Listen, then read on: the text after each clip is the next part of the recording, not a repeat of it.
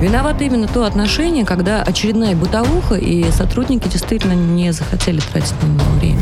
Вопрос пофигизма, тотального да. пофигизма к исполнению своих обязанностей. Да, да. И надо, чтобы каленым железом прям отпечаталось у них, что бить нельзя, пытать нельзя. Ева, власть... если каленым железом бить нельзя, это тоже не Нет, я виду Программа «Правозащитники». И доброго дня всем. Самая правозащитная из всех правозащитных программ на территории Российской Федерации с вами на, волне радио «Спутник». А, я ведущая ваша Екатерина Юрьевна Дашевская, правозащитник, пресс-секретарь профсоюза адвокатов России, пресс-секретарь профсоюза арбитражных управляющих, заместитель председателя коллегии адвокатов «Бастион защиты». Со мной в студии сегодня Павел Алексеевич Дашевский, председатель Российского антикризисного союза. Здравствуйте. Здравствуйте, Здравствуйте Екатерина. С нами на связи Александр Александрович Харуджи, глава комитета по правозащите партии «Новые люди». Александр Александрович.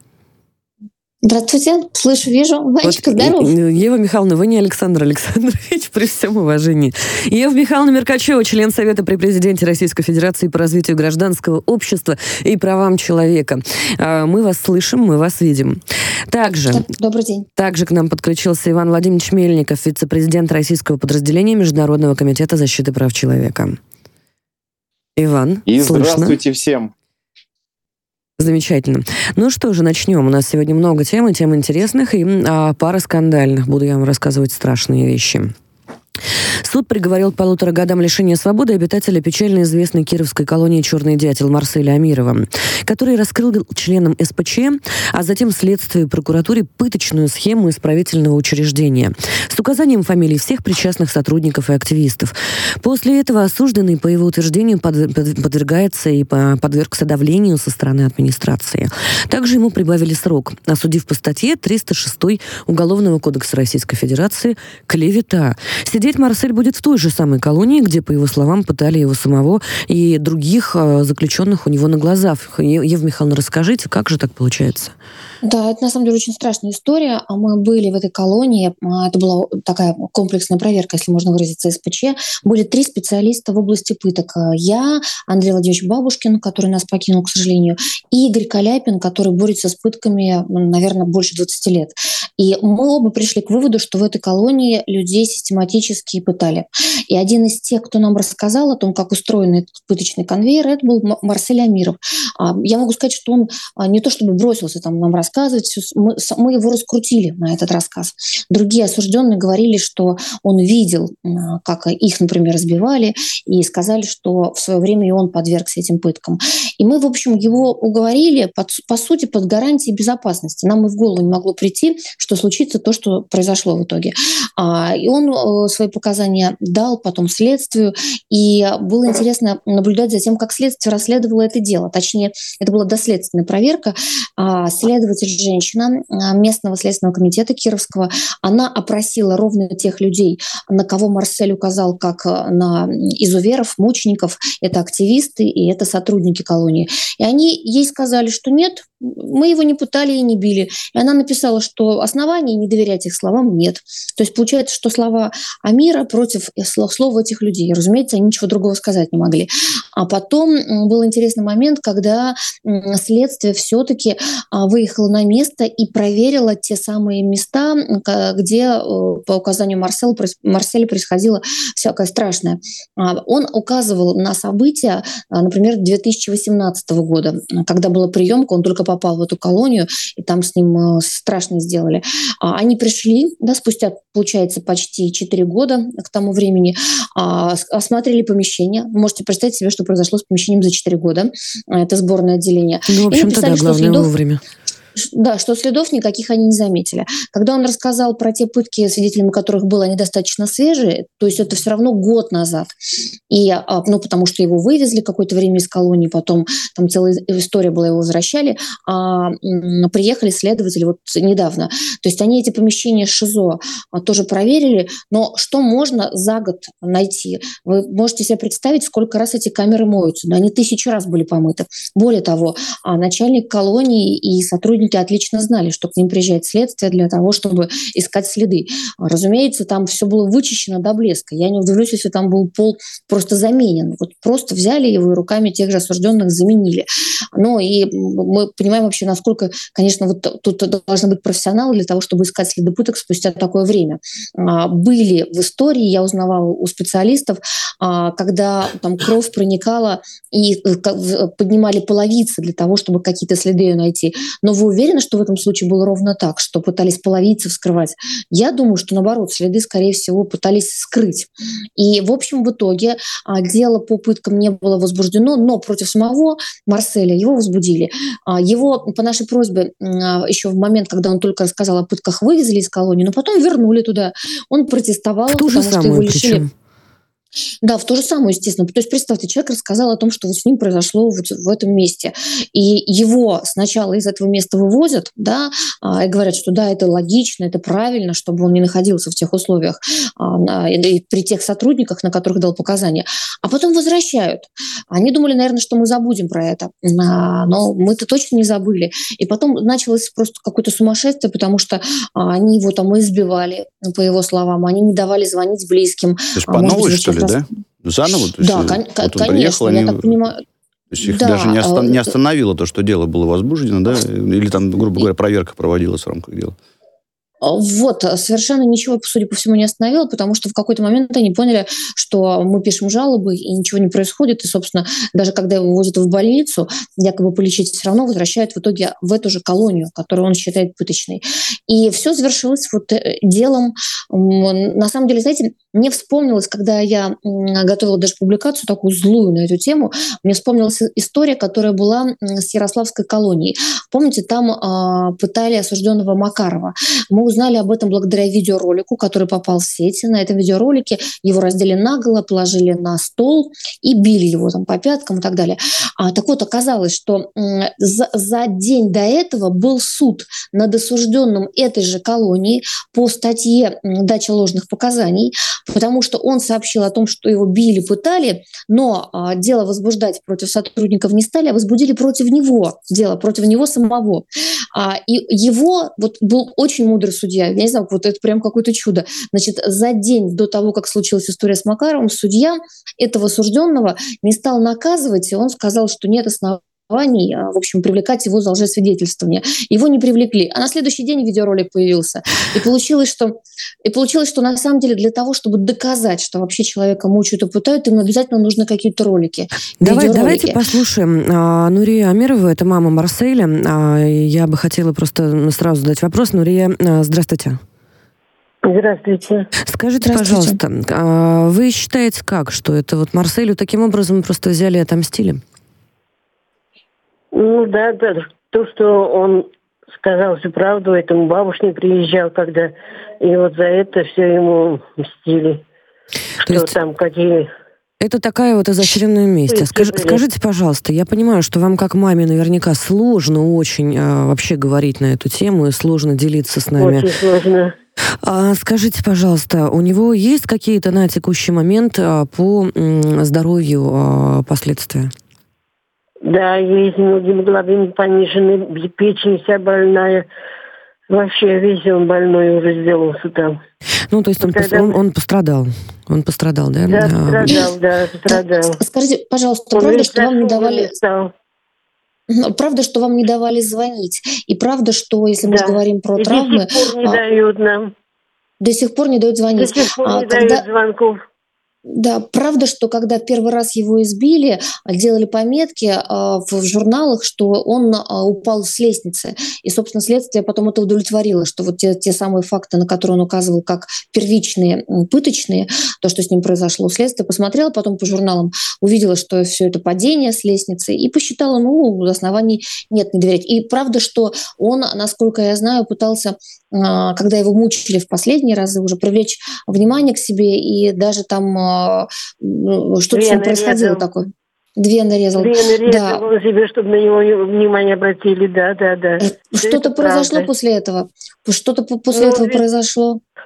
Вот мы в 18 году ездили к нему на свиданку, он был совсем другим человеком. Так как он попал туда, он был зашуганным, как мышка.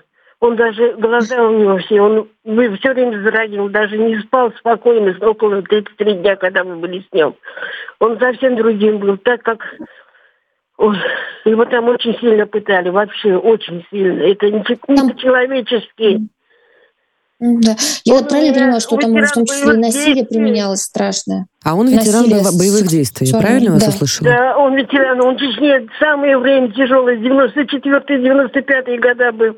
Он даже сейчас готов уйти туда, на Украину, лишь бы не там быть, в этом ИК-6. Ну что ж, спасибо огромное, Нурия Давлетшина. Мы всеми силами просто пытаемся вас поддержать, чисто по-женски, чисто по-матерински. А, очень надеемся, что именно к этой ситуации будет сейчас а, привлечено пристальное внимание. Ева Михайловна, вопрос к вам у меня. Но да. совет при президенте по правам человека видит же коллизию. Ну, не, нельзя же Видит. так, действительно. это же, это, это же замкнутый круг. Это а, какая-то абсолютно просто ловушка. И человека возвращают в то же место, он же человек. Большая проблема знаете... с доказыванием, да, извиняюсь, Ева Михайловна, большая проблема да, с, да. с доказыванием подобных фактов, э, установлением обстоятельств и так далее, потому что вот смотрите, осу- осужденные да, лишены просто возможности как-то фиксировать э, нарушение своего права, и таким образом э, фактически становятся безоружными абсолютно перед вот подобными ситуациями. Да, они беззащитны. Но самое главное, вот, Павел, я смотрите, хотела на что обратить внимание. Мы просили, и такое письмо было за подписью председателя Совета по правам человека Фадеева а, в СИН, мы просили его на время следствия перевести в другой регион. Даже не так в они были обязаны колонию. это сделать? Вдруг... Нет, они этого не сделали. Нам пришел ответ, что оснований для этого нет. И мы бы хотели сейчас а, обратиться к депутатам, все-таки законодательно закрепить, чтобы если осужденный жалуется на то, что с ним производили какие-то насильственные действия, неважно, там, сексуального характера или просто пытки, сроки, чтобы его на момент расследования обязательно этапировали в другой субъект. И без этого не может ничего произойти, потому что, разумеется, они покрывают в рамках одного региона. Скажи, Ева Михайловна, да. А в рамках программы какой-то защиты свидетелей э, есть какая-то возможность все-таки э, этапировать другую? Сан Саныч, там другая ситуация. Если человек совершил преступление в данном учреждении, то по там, внутреннему распорядку э, самой колонии, вообще установленного в УФСИН, он должен быть переведен из данного учреждения. Это что такое? Это уже существует, и тут никакой программы защиты свидетелей даже не требуется для этого. А если они уже сейчас нарушают? А Я если выходить с инициативы, вот Ева Михайловна совершенно правильно пошла, в общем-то, таким путем, именно через э, Нижнюю палату, через законодателей, как-то э, вот искать какие-то э, дополнения, например, к э, правилам внутреннего распорядка и к Уголовно-исполнительному кодексу, то я, в принципе, еще бы вот, э, вот э, именно попытался бы установить какую-то обратную связь именно с осужденными и правозащитниками, чтобы вот здесь вот был какой-то канал связи, аналогичный простому всем письму, просто, ну, скажем, где администрация не имеет возможности как-то это вот э, цензурировать. Будем следить за развитием событий. Очень хочется видеть положительные тенденции. Пока что переходим к следующей теме. Министр юстиции Константин Чученко на совещании по развитию дальневосточных городов в присутствии президента Российской Федерации еще раз подтвердил подготовку в ведомстве проекта «Мультиколоний». Первое такое заведение нового типа должно появиться в Калужской области. Там одни, э, за одним забором будут объединены региональные СИЗО и колонии различного типа, промзоны и медучреждения. Там же оборудуют и судебные залы. В таком учреждении э, должны быть все условия для работы судов, следователей, органов прокуратуры, адвокатов и общественных организаций. Это я цитирую э, господина Чуйченко. Эти учреждения нужно выносить из городов и населенных а, пунктов. Александр Александрович, скажите, пожалуйста, как это действительно должно выглядеть?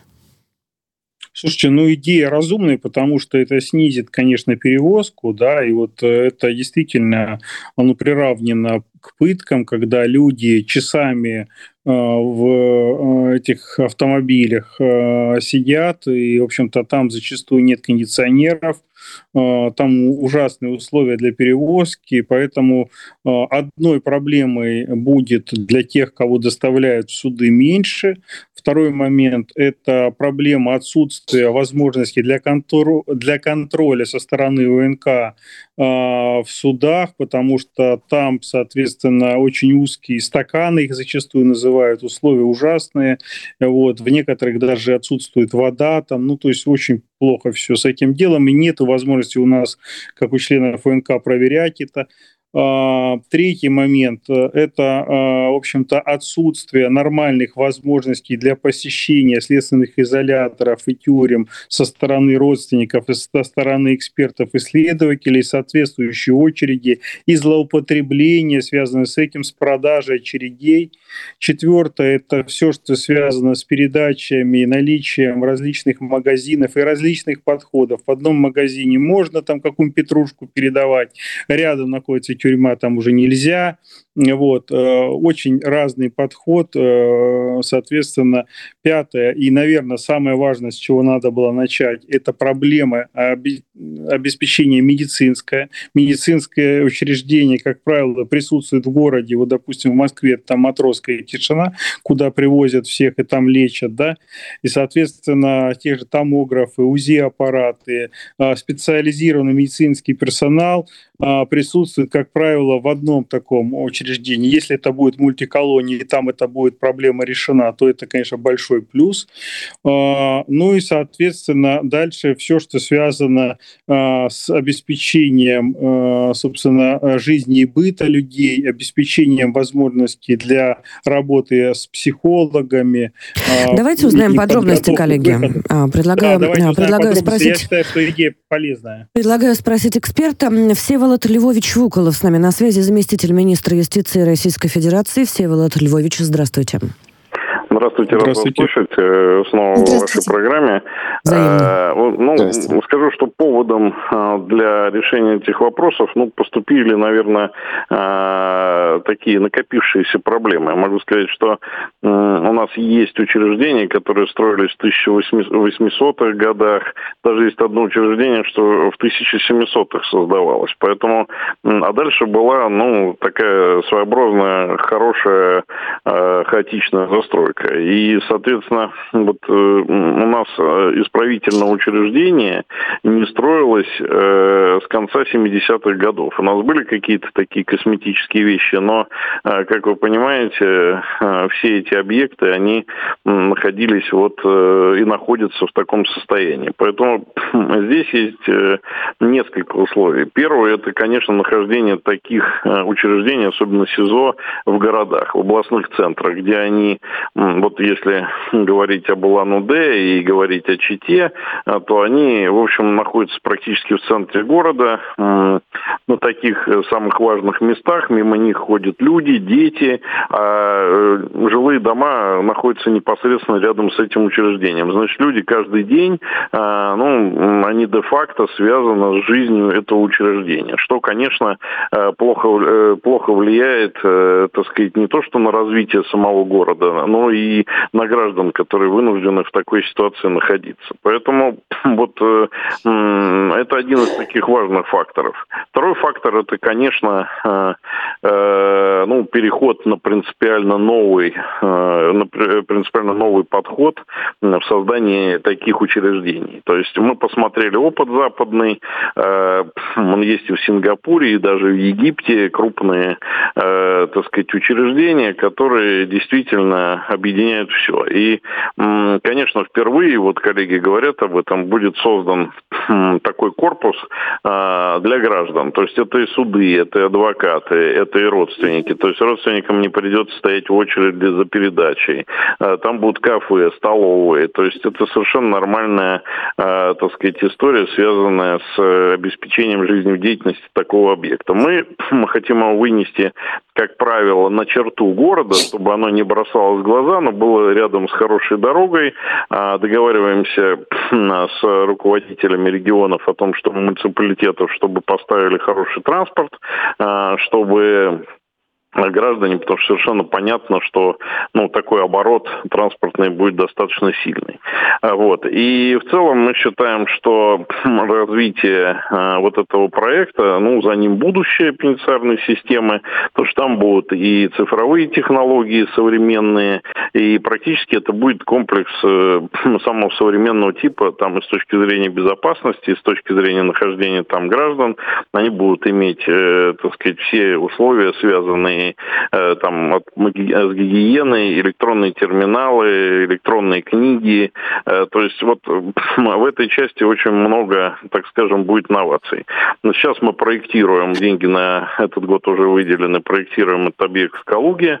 Очень заинтересованы и власти тоже Калужской области в реализации Львович, а есть, есть сроки, есть прогностика вот по Калужской да, Вот количество да, мест еще интересует. Да. У нас получается, что мы в течение года будем проектировать, и потом в течение трех лет примерно а, будем строить. Э, вот поэтому сроки совершенно ясные, и, соответственно, мы ориентируемся а, на то, что этот объект реально будет э, реализован. А Замечательная мест, инициатива. Хотел... Да, по количеству мест интересно, сколько будет а, людей включать а, ну, такой объект? Ну, мы сейчас, мы сейчас по экологии смотрим 3000 мест, угу. то есть где-то около тысячи будет СИЗО, и двух тысяч, и около двух тысяч будет, э, соответственно, исправительное учреждение.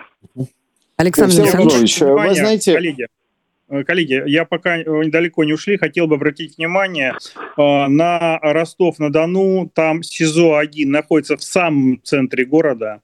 Ему там 200 с лишним лет – оно совершенно не подлежит никакому восстановлению. И если будет проектироваться следующий такой пилотный как бы, проект, чтобы обязательно обратили внимание на Донскую столицу. Сделайте, пожалуйста, сделайте, пожалуйста, рядом с Ростовом, просит Александр Харуджи.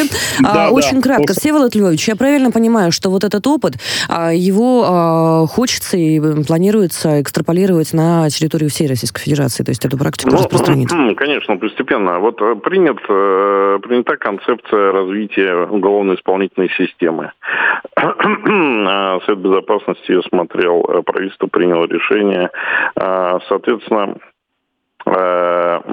Затем принят сейчас закон, где уголовно-исполнительная система должна развиваться э, в рамках генеральной схемы размещения. И вот в этом году мы разрабатываем эту генеральную схему размещения, ну, это такое планирование до 30-35 года. И, конечно, мы здесь, у нас есть несколько составляющих, в том числе и перспективные, и мы двигаемся в этом направлении.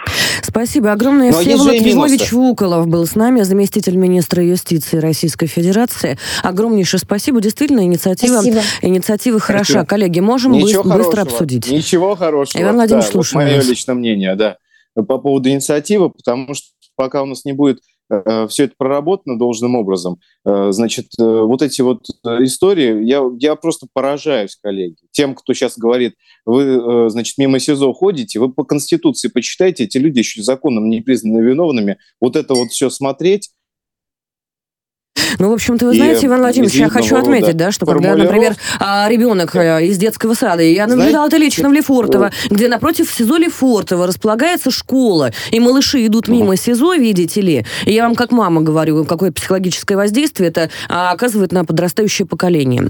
А, Ева Михайловна, Какое? у меня вопрос к вам там, прям там очень быстрый. Там у меня очень быстрый да. вопрос Коллеги, к Еве да, Михайловне. Ева Михайловна, да-да, нет-нет. А я считаю, что а, это подойдет для отдельных регионов, например, для Калужской области, но это точно нельзя в Москве делать. Я считаю, что это будет только вред. Ну и в других э, крупных городах.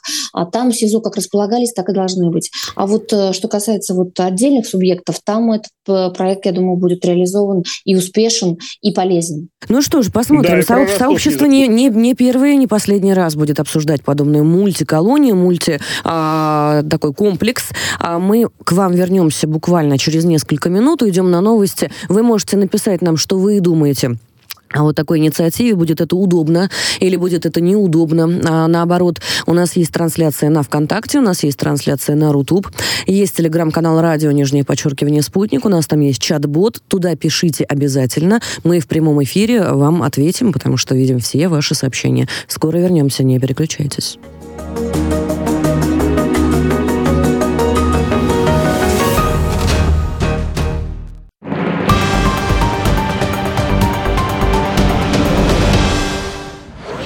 О чем говорят дипломаты и что скрывает политическое закулисье? Азбука дипломатии от А до Я. Рецепты дипломатической и протокольной кухни. О дипломатии на чистоту, без купюр. Переведем с дипломатического на русский. По понедельникам в 14.00 учителя дипломатов Ольга Лебедева и Александр Бобров делятся знаниями на радио «Спутник» в программе «Персоны Грата». Есть что сказать? Говорите.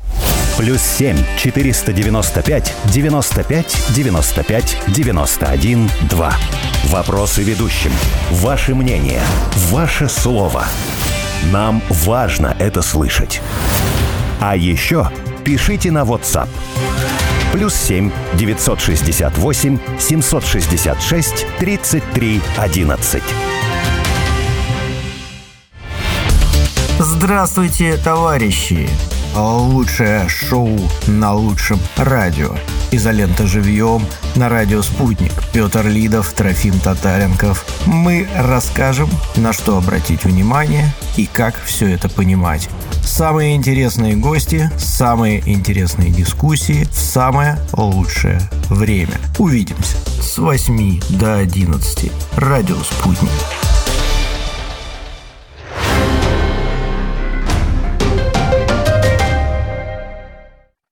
Телефон рекламной службы «Радио Спутник». Плюс семь четыре девять пять девятьсот пятьдесят шесть ноль шесть пять. Радио «Спутник». Новости студии Ирина Рогова, здравствуйте. В Госдепе США считают, что только Россия может прекратить конфликт на Украине, сообщает Newsweek. Россия остается единственным препятствием на пути к миру на Украине. Россия и только Россия может сегодня положить конец вооруженному противостоянию, заявил изданию представитель Госдепа США, имя которого в публикации не указывается.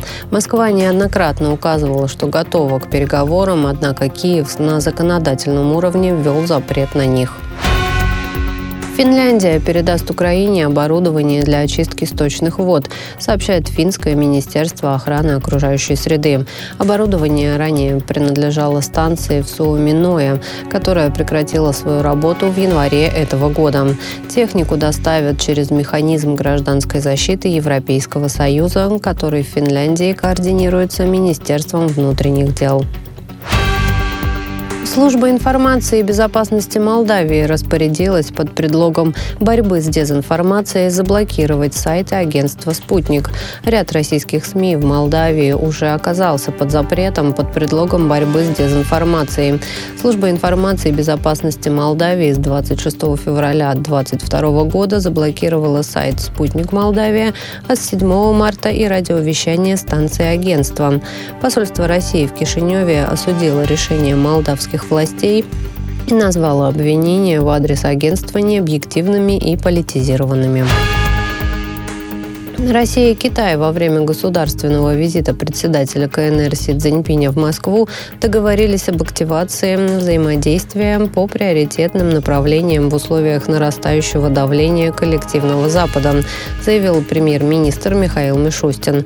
Речь идет об увеличении торговли и инвестиций, обновлении транспортно-логистической системы, кооперации в самых разных сферах – промышленности, энергетики, сельском хозяйстве, высоких технологиях и финансовой сфере сказал глава правительства на совещании по подготовке к отчету правительства в Госдуме. Госдума приняла проект заявления Палаты о геноциде народов Советского Союза Германии и ее пособниками в ходе Великой Отечественной войны 41-45 годов. Соответствующий проект был внесен в Палату Думским комитетом по международным делам. Как указывается в тексте документа, Госдума заявляет о важности дать судебно-правовую оценку совершенных в Великую Отечественную войну преступлений против человечности. Это все новости к этой минуте. Мы следим за развитием событий.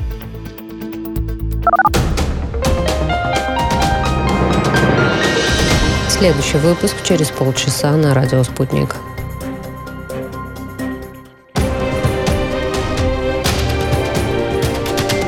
Радио «Спутник».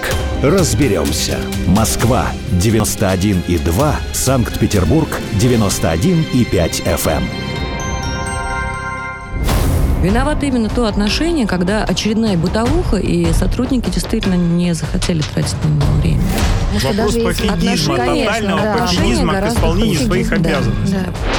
И надо, чтобы каленым железом прям отпечаталось у них, что бить нельзя, пытать нельзя. Ева, если каленым железом бить нельзя, это тоже Нет, я имею в виду образно. Программа «Правозащитники». А и снова с вами правозащитники. Хочу задать вам вопрос, дорогие слушатели. Как вы считаете, сколько стоит жизнь ребенка? А, ко мне обратился отец а, маленького Амина, его зовут Эльшат и рассказал мне, что с ним случилось буквально пару недель назад. А, я потрачу пять минут вашего пристального внимания на эту историю, расскажу вам ее сама. Потом подключу а, Эльшада, а, потом мы послушаем адвоката, но готовьтесь к, тому, что по вашей спине сейчас будет бежать холодная дрожь. В 100 тысяч рублей оценили жизнь маленького мальчика. Вот примерно такой ценник выставили отцу 11-летнего парня, у которого из-за двустороннего воспаления легких остановилось дыхание. И это еще не все, что пришлось испытать семье из Подмосковья, столкнувшейся с областной системой здравоохранения. Замечу, платной. Все началось в четверг, 9 марта. Ребенок заболел с температурой 40 градусов. Родители вызвали скорую. Врач сделал укол, температура понизилась. Потом опять эм, ребенка направили в местную больницу. А, это город Видное. Несмотря на просьбу отца направить его в Москву, есть такой регламент, что это невозможно, так как маленький пациент из Московской области и не имеет права в Москву уехать. В этой больнице смогли только поставить диагноз – двустороннее воспаление легких. Однако действенную помощь оказать не получилось в городе Видном. Ребенок уже еле дышал. Его перевели в реанимацию, где он лежал до следующего дня. Потом его перевели в палату. Когда родители уже 11 марта прорвались к нему в палату, у него было очень плохое состояние. Они увидели, что мальчик не может дышать, а даже двигаться, не может разговаривать и еле открывает глаза. Отца отфутболили самостоятельно договариваться с московской больницей. Не понимая, почему этого нельзя было сказать раньше, папа отправляется в Москву, в Морозовскую больницу, предоставляет диагноз, им подтверждают готовность взять срочно ребенка и говорят, что с таким диагнозом любая больница примет ребенка. Но организовать доставку папе нужно самостоятельно, потому что из Московской области, из города Видного, не может скорая вести ребенка в Москву. А машину скорой помощи можно выделить только по решению руководства, и либо надо ждать до понедельника, так как сейчас суббота, либо вести мальчика э, самостоятельными, своими силами. Отец прямо из больницы находит в интернете скорую помощь и договаривается с диспетчером. Диспетчер объявляет, объявляет ему сумму. Вызов скорой 15 тысяч рублей и 200 рублей за каждый километр, плюс 4 тысячи рублей за кислород, который по пути будут ребенку предоставлять. С учетом расстояния, это примерно сумма 20 тысяч рублей. Он соглашается на любые условия, умоляет отправить машину как можно скорее. Мама в этот момент находится с ребенком. К ним приезжает машина час частной платной скорой помощи. В палату поднимается доктор, в кавычках, потому что что за доктор, я сейчас вам расскажу. Оценивает состояние ребенка, и дальше начинается невообразимое. Представитель частной скорой, назвать его врачом у меня язык не поворачивается, дает маме прайс-лист и говорит, что цена будет другая. Оплата будет, ну, примерно около 100 тысяч рублей, и деньги я хочу вперед. Забегая вперед, скажу, что торговцем детской жизнью и э, смертью оказался знаменитый на всю Московскую область, а изгнанный из прошлого места работы господин Якимия Романенко. Изгнан он был за рукоприкладство в отношении медперсонала и вот так вот нашел себе новую работу. Попытку отца обратить внимание на существенную разницу в цене и невозможность семье сразу найти эту сумму пресекает э, врач э, ссылкой на руководство.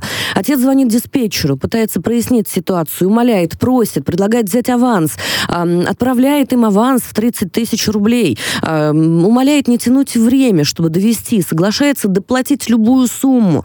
В это время этот Александр Альбертович Якименко грузит ребенка в машину, куда также садится мама. Машина отъезжает а, и он а, решает ознакомиться а, с денежными поступлениями. Видит, что пришло только 30 тысяч рублей, останавливается недалеко от больницы и начинает прямо при маме вытаскивать умирающего мальчика из скорой помощи. Параллельно ведя разговор с диспетчером, мол, зачем взяли 30 тысяч, я сейчас получу еще 70, вы продавать не умеете. Вот такой вот торговец, господин Якименко. Вот поэтому меня не поворачивается язык назвать его врачом, и я считаю, что таких людей вообще к медицине подпускать нельзя.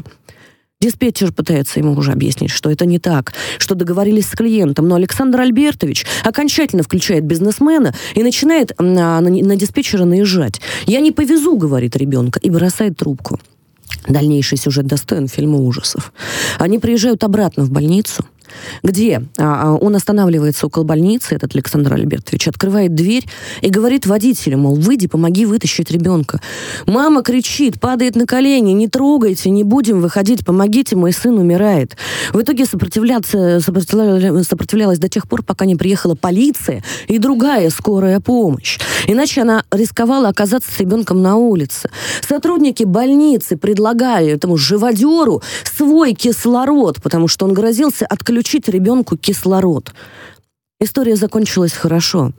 Отец организовал доставку. И действительно, на месте врачи этой больницы подключились, подключилась охрана и не дали вытащить ребенка из машины. Хотя Александр Альбертович вот этот открыл двери, выключил в скорой помощи отопление Подонок и сказал матери – Посмотрим, сколько вы здесь продержитесь, пока не замерзнете. Я бы хотела послушать адвоката э, Евгения Корчага, который ведет э, вместе э, с одной из коллегами-правозащитниками эту историю. Евгений, слушаем вас. Евгений, привет. Добрый Евгений, приветствую вас. Привет. Что это за жуть такая? Вот, честно говоря, даже не верится, что такое вообще возможно. Это, Юлия Михайловна, платная медицинская помощь. Да. Евгений, расскажите, пожалуйста, на текущий момент какая ситуация и какие а, все-таки будут предприниматься действия в ближайшее время? Если вы а, послушаете дальше, то у вас вообще э, картинка сложится. Господин Яковенко, он, правда, не Якименко, Яковенко. Яковенко, извините, пожалуйста. А, ранее судим и осужден Волгоградским городским судом в 2005 году двум с половиной годам колонии и лишение права на три года заниматься медицинской деятельностью за то, что во время родов он убил маму и младенца. Ужас. Ну то серийный, серийный какой-то вообще. Да, более того, к Слушай. папе мальчика Амина, пострадавшего, на страничку ВКонтакте начали писать люди, которые от него пострадали. Да. А когда он работал в Истре в бесплатной скорой помощи, он домогался одну женщину, его коллегу, когда она ему отказала, он ее избил. Ужас. А еще одна женщина написала, что он приехал, сделал укол ее маме, и она умерла. Контакты этих женщин есть. Мы обязательно а, передадим их в правоохранительные органы. Более того, мы с Екатериной обсудили. Сейчас я подготовил обращение на имя депутата Госдумы, а депутат э, подготовит запрос на имя Бастрыкина, на имя Краснова для того, чтобы подкрепить наши позиции и не дать следственным органам отмахнуться от этой ситуации. Также сейчас я заканчиваю делать претензию а, медицинскому центру. А об этом медицинском центре платной скорой сказать хотелось бы отдельно. Это вообще какие-то неуловимые джо. Я сегодня начал смотреть пять разных сайтов с разными адресами под одним названием, с разными телефонами. С разными номерами Попытка... лицензий. Да, с разными номерами лицензий. Попытка с ними связаться заканчивается тем, что трубку берет только диспетчер, говорит, что связи с руководством нет, пояснить ничего не может и даже отказывалась называть адрес, куда можно приехать для того, чтобы официально вручить претензию.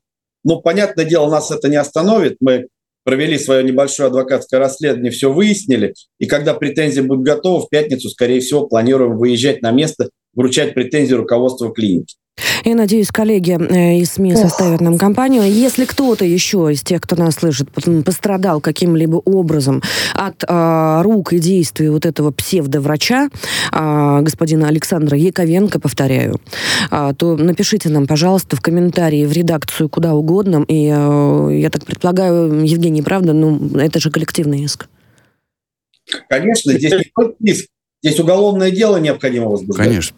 Евгений, а... скажи, пожалуйста, вот ты как человек, который ведет это дело в качестве адвоката, что скажешь? Это такой исключительный, наверное, случай и исключение из правил? Или это э, проблема, с которой сталкивались уже не раз, и нужно какое-то системное решение э, в части, может быть, лицензирования или еще чего-то такого по таким сотрудникам, чтобы таких ситуаций не возникало? Так отлицензировать. Конечно, таких вопиющих случаев а, не так много, к счастью, но вообще проблема платных споров, она достаточно серьезная, достаточно давнишняя. Во-первых, посмотреть тот прайс, который ему показал этот господин Яковенко. Там а, цены такие, что ни один нормальный россиянин, за исключением, там, может быть, нескольких миллионеров и миллиардеров, потянуть такой ценник не сможет. Более того, а, мы прекрасно понимаем, что скорую вызывают в экстренных случаях, когда у людей какая-то серьезная проблема. И этим пользуются эти, я их, знаете, как у нас все время были оборотни в погонах, а я бы их назвал оборотни в белых халатах. потому что, используя эту ситуацию, они фактически вымогают деньги и, э, угрожая жизни и здоровью пациентов, требуют эти деньги оплатить. Конечно же, здесь необходимо обязательно подключение регуляторов.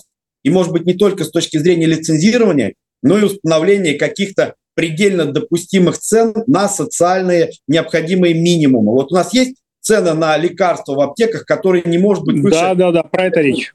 Коллеги, здесь. это тренд. А, у нас, к сожалению, не так много времени. Действительно, тренд а, и за платной медициной просто уже никто не следит.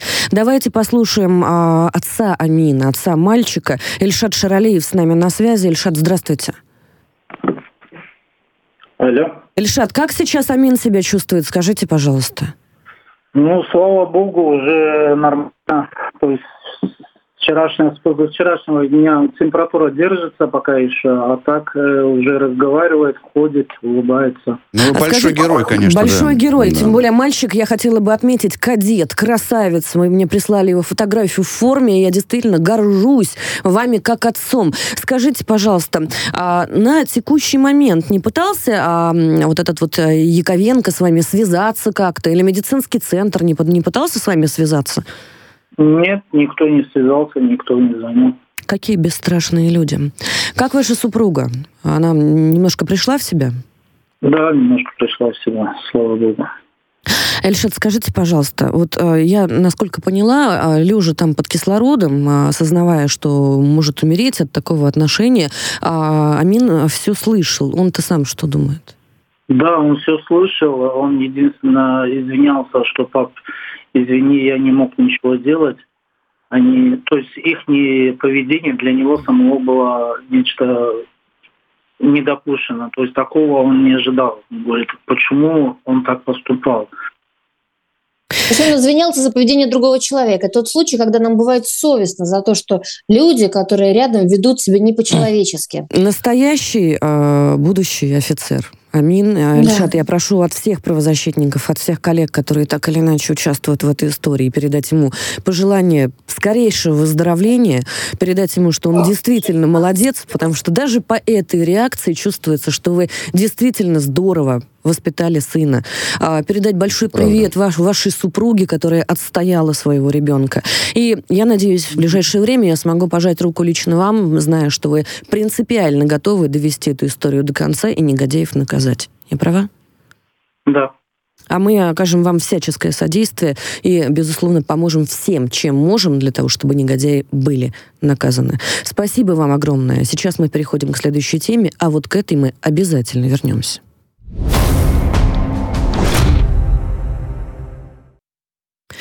Шеф-редактор агентства «Спутник Литва» Марат Касем уже больше двух месяцев находится под стражей. Недавно ему исполнилось 33 года. Марат 5, Марата 5 января задержали в Риге, осудили за один день и арестовали. Правовые основания его задержания весьма сомнительны. В эфире программы «Правозащитники» тема политических заложников э, поднималась неоднократно, особенно в контексте э, работы наших коллег. Какова ситуация с Маратом сейчас и что журналистское сообщество может сделать для его скорейшего освобождения, обсуждаем Иван Владимирович я знаю, что а, вы наиболее близко знакомы с этой темой, с этим профилем. Ну и вопрос действительно с колес. Скажите, пожалуйста, а есть ли какая-то возможность помочь нашему коллеге? Ну, безусловно, я считаю, что здесь э, э, и э, редакция объединенная «Мир России» сегодня должна максимально поддержать да, и помочь с самыми лучшими адвокатами, самыми лучшими значит, э, соответственно, там правозащитниками в, еще там за рубежом, да, это необходимо понимать.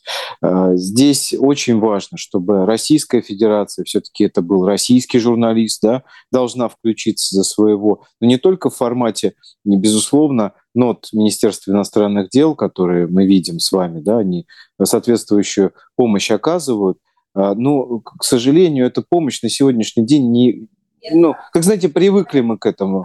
Э, вот привыкли точно так же, как вот э, э, точно так же привыкли и наши западные, так сказать, да, коллеги к тому, что вот смотрите, значит, мы там между друг другом размениваемся некими дип нотами.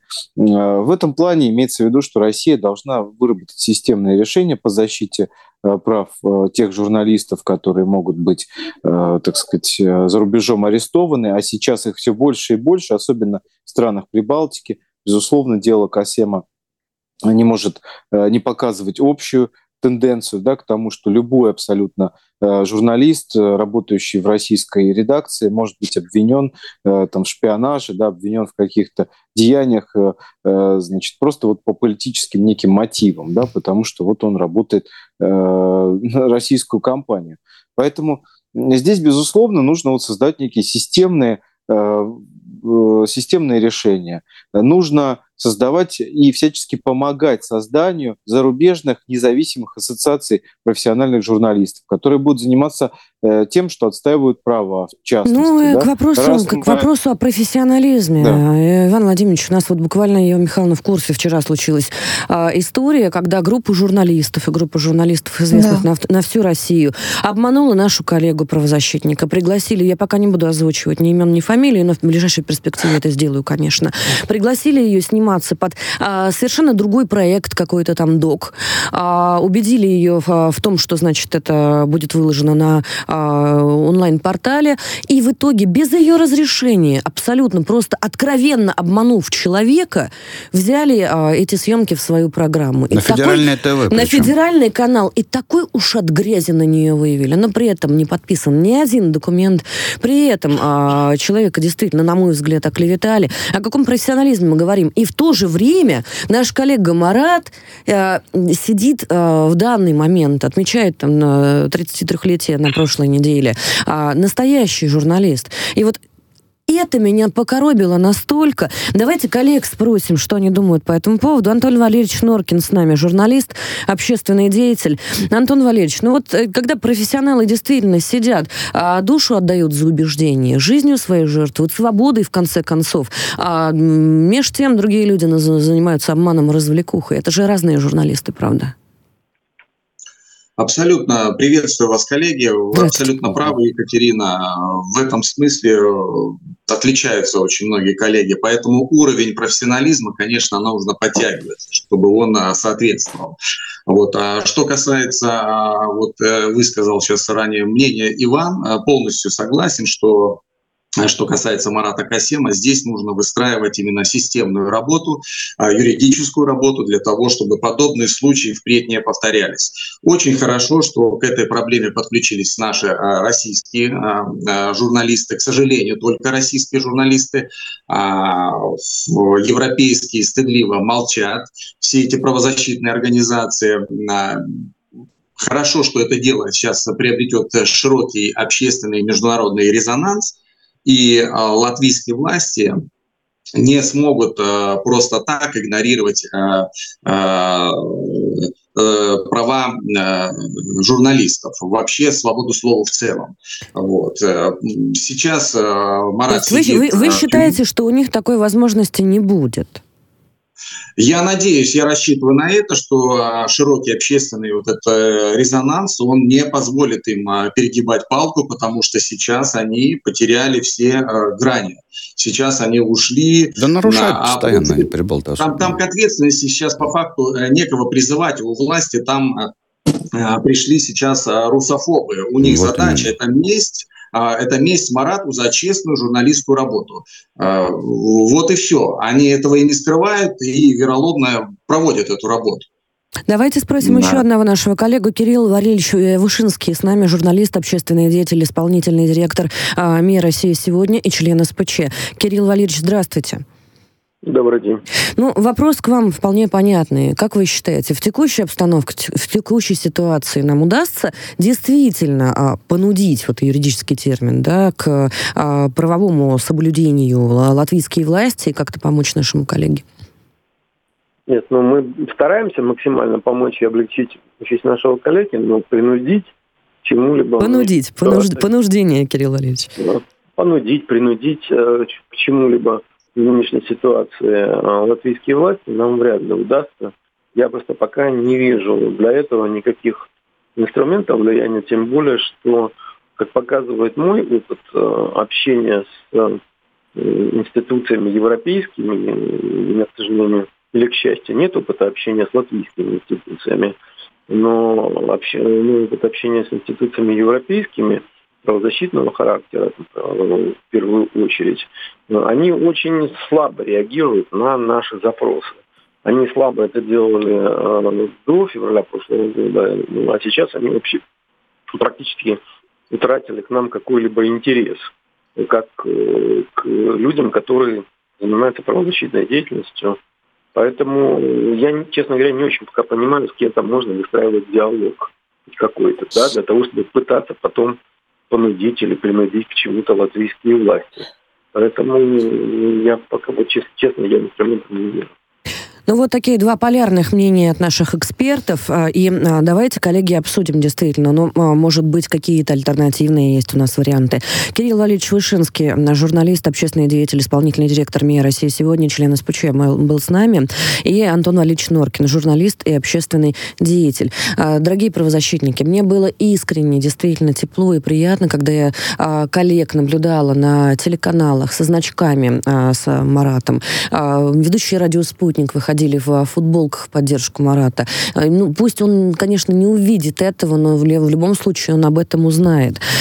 Иван Владимирович, вопрос в первую очередь к вам. Вот в рамках правовых инструментов, которые на текущий момент где-то как-то нам доступны, вплоть до обмена заключенными, вот хотя бы там вот в среднем по больнице от 1 до 10, скажите, как вы оцениваете вероятность э, практической реальной помощи? Посмотрите, вероятность практической реальной помощи, она у нас складывается только из того, что будут делать, в частности, э, Российская Федерация и э, коллеги. Я вижу, что необходимо создать ну, некую реально э, рабочую группу, возможно, да, по его защите прав.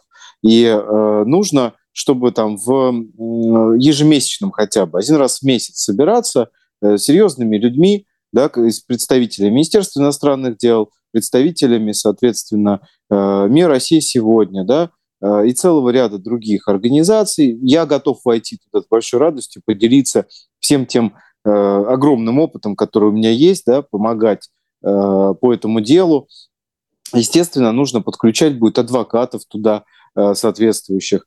И, конечно, если даже не удастся отстоять там первой, во второй инстанции – да, то есть э, территории того государства. Ну, то есть нужно ра- идти рано, дальше. рано нужно или поздно ЕСПЧ, мы чем-то катанем, правильно? ЕСПЧ, да, конечно, но мы должны все это делать, и я еще раз подчеркиваю, чтобы ага. Э, это начало функционировать, э, э, должны это делать значит, все Иван вместе. Владимирович, для, для тех, кто еще верит в ЕСПЧ, Павел Алексеевич, ну как вот глава Российского антикризисного союза, можно прямо вот 30 секунд резюмировать? Ну, дело в том, что это идет, э, это же видно, что это такая, будем говорить так, э, некая садистская мстительная вообще функция, Мстительная, абсолютно да. не правосудная, абсолютно далекая от правосудия.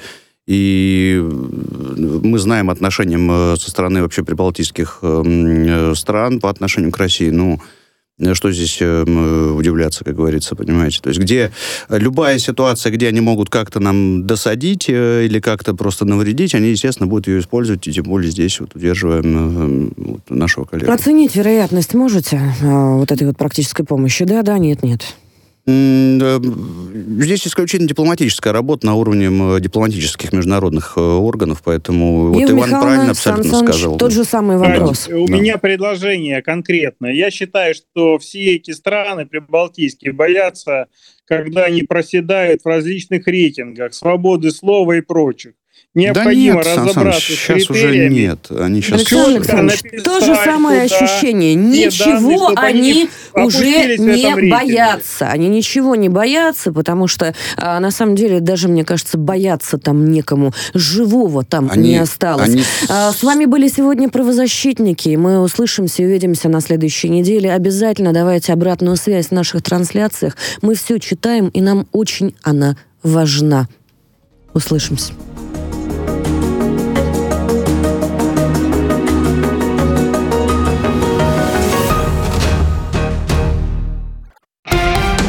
Радио «Спутник». Новости. Студии Ирина Рогова, здравствуйте. В Госдепе США считают, что только Россия может прекратить конфликт на Украине, сообщает Newsweek. Россия остается единственным препятствием на пути к миру на Украине. Россия и только Россия может сегодня положить конец вооруженному противостоянию, заявил изданию представитель Госдепа США, имя которого в публикации не указывается. Москва неоднократно указывала, что готова к переговорам, однако Киев на законодательном уровне ввел запрет на них. Финляндия передаст Украине оборудование для очистки сточных вод, сообщает Финское министерство охраны окружающей среды. Оборудование ранее принадлежало станции в Суоминое, которая прекратила свою работу в январе этого года. Технику доставят через механизм гражданской защиты Европейского Союза, который в Финляндии координируется Министерством внутренних дел. Служба информации и безопасности Молдавии распорядилась под предлогом борьбы с дезинформацией заблокировать сайты агентства «Спутник». Ряд российских СМИ в Молдавии уже оказался под запретом под предлогом борьбы с дезинформацией. Служба информации и безопасности Молдавии с 26 февраля 2022 года заблокировала сайт «Спутник Молдавия», а с 7 марта и радиовещание станции агентства. Посольство России в Кишиневе осудило решение молдавских властей и назвала обвинения в адрес агентства необъективными и политизированными. Россия и Китай во время государственного визита председателя КНР Си Цзиньпиня в Москву договорились об активации взаимодействия по приоритетным направлениям в условиях нарастающего давления коллективного Запада, заявил премьер-министр Михаил Мишустин. Речь идет об увеличении торговли и инвестиций, обновлении транспортно-логистической системы, кооперации в самых разных сферах – промышленности, энергетики, сельском хозяйстве, высоких технологиях и финансовой сфере сказал глава правительства на совещании по подготовке к отчету правительства в Госдуме. Госдума приняла проект заявления Палаты о геноциде народов Советского Союза Германии и ее пособниками в ходе Великой Отечественной войны 41-45 годов. Соответствующий проект был внесен в Палату Думским комитетом по международным делам. Как указывается в тексте документа, Госдума заявляет о важности дать судебно-правовую оценку совершенных в Великую Отечественную войну преступлений против человечности. Это все новости к этой минуте. Мы следим за развитием событий.